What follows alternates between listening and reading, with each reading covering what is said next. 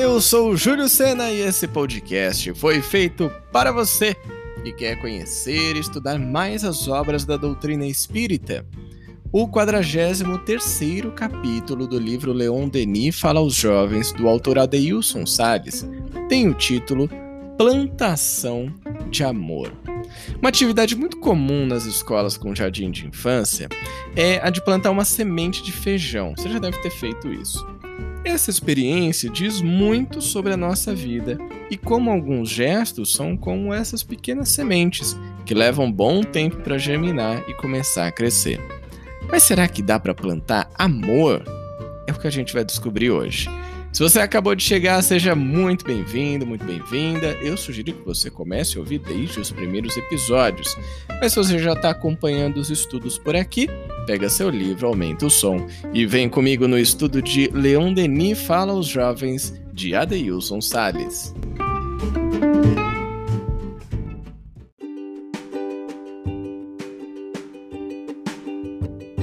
Lavrai a terra Deixai nela penetrar o poderoso arado do amor, e um dia as messes douradas germinarão ao sol radioso do futuro. Eduard Petit, O Além e a Sobrevivência do Ser. Às vezes, temos a impressão de, por mais que nos esforcemos, nada vai dar certo. Esse capítulo já começa meio tenso, né? Porque provavelmente você já passou por isso. Então, mas a gente vai falar sobre isso. Fique tranquilo, fique tranquila, que a gente vai tratar dessa inquietação. E o Adeilson continua. O garoto e a garota se esforçam o ano inteiro para tirar uma boa nota no Enem. E quando chega a hora da prova, dá uma pane e a sensação de não estar preparado para o exame gera insegurança e medo.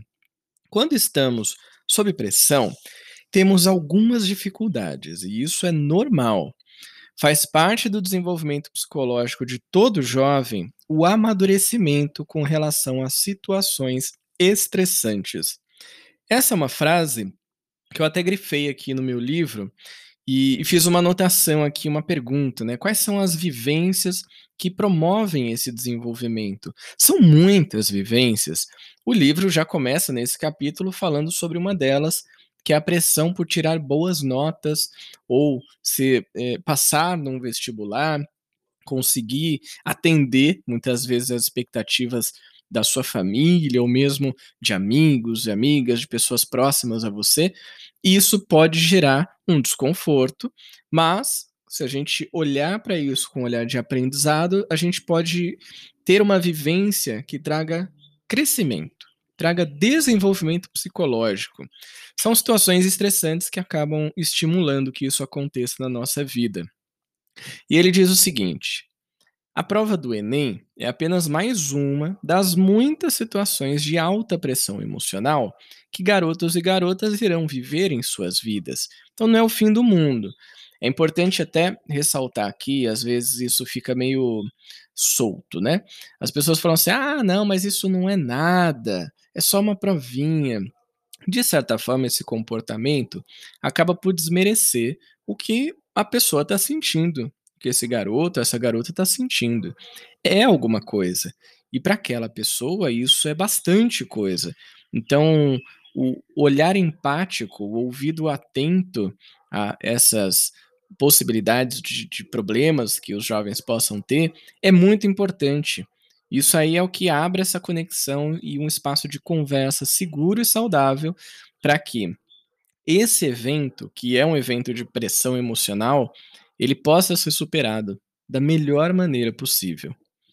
E o Adeilson continua dizendo: Viver é semear como lavrador. As sementes vão sendo lançadas em cada época da vida, e no tempo certo elas germinarão. Até lembrei aqui da parábola do semeador. Se você não conhece, vale a pena conhecer, ela é sensacional. E ele diz: Assim, Acontece quando estudamos e nos dedicamos a um objetivo. Em alguns momentos, parece que a semente do esforço realizado durante o ano não trará os resultados planejados. Ainda assim, não podemos desistir de buscar os nossos sonhos. Jovem, coloque amor em tudo o que fizer e a vida te responderá. E eu complemento aqui essa fala do Adeilson. Coloque amor em tudo que fizer e não fica criando expectativa, jovem gafanhoto. Não fica aí criando ansiedade. Algumas coisas levam tempo para acontecer e leva tempo para ter resultado também.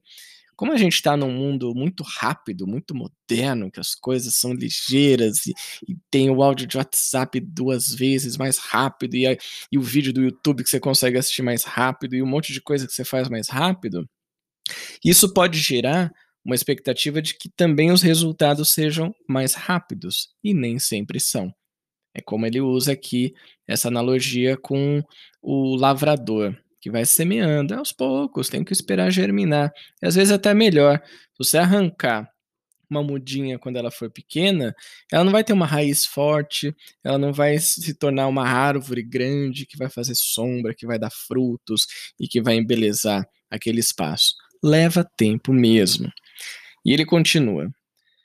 Pode acontecer da colheita demorar, seja na escola, seja em outros projetos, mas pode estar certo que toda semente de amor floresce no tempo certo. Pois é, o que a gente estava falando aqui. Dedique-se, porque todo trabalho de amor é garantia de felicidade. Leon Denis nos orienta. Preste atenção nesse momento. Lavrai a terra Deixai nela penetrar o poderoso arado do amor, e um dia as messes douradas germinarão ao sol radioso do futuro. Essa é uma frase muito bonita, né? As messes douradas germinarão ao sol radioso do futuro. E ele finaliza o capítulo dizendo: Jovem, sua mente juvenil é instrumento de Deus para semear um tempo novo. Coloca teus braços à disposição do bem que Deus te, do bem que Deus lançará por ti em sementes de vida, que darão felicidade a 30, a 60 e a 100 jovens pelo mundo afora. Realmente um capítulo muito bacana, muito importante e que nos traz esse objetivo de plantar sempre com amor.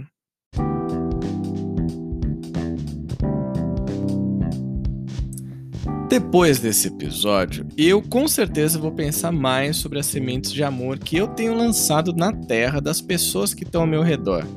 Será que a gente está regando bastante para elas crescerem? Fica aí a dica. Se você ainda não tem o livro, quer embarcar com a gente nesse estudo, é só procurar aqui na descrição o link. Tá fácil, tá simples, tá bem prático para você adquirir o seu livro.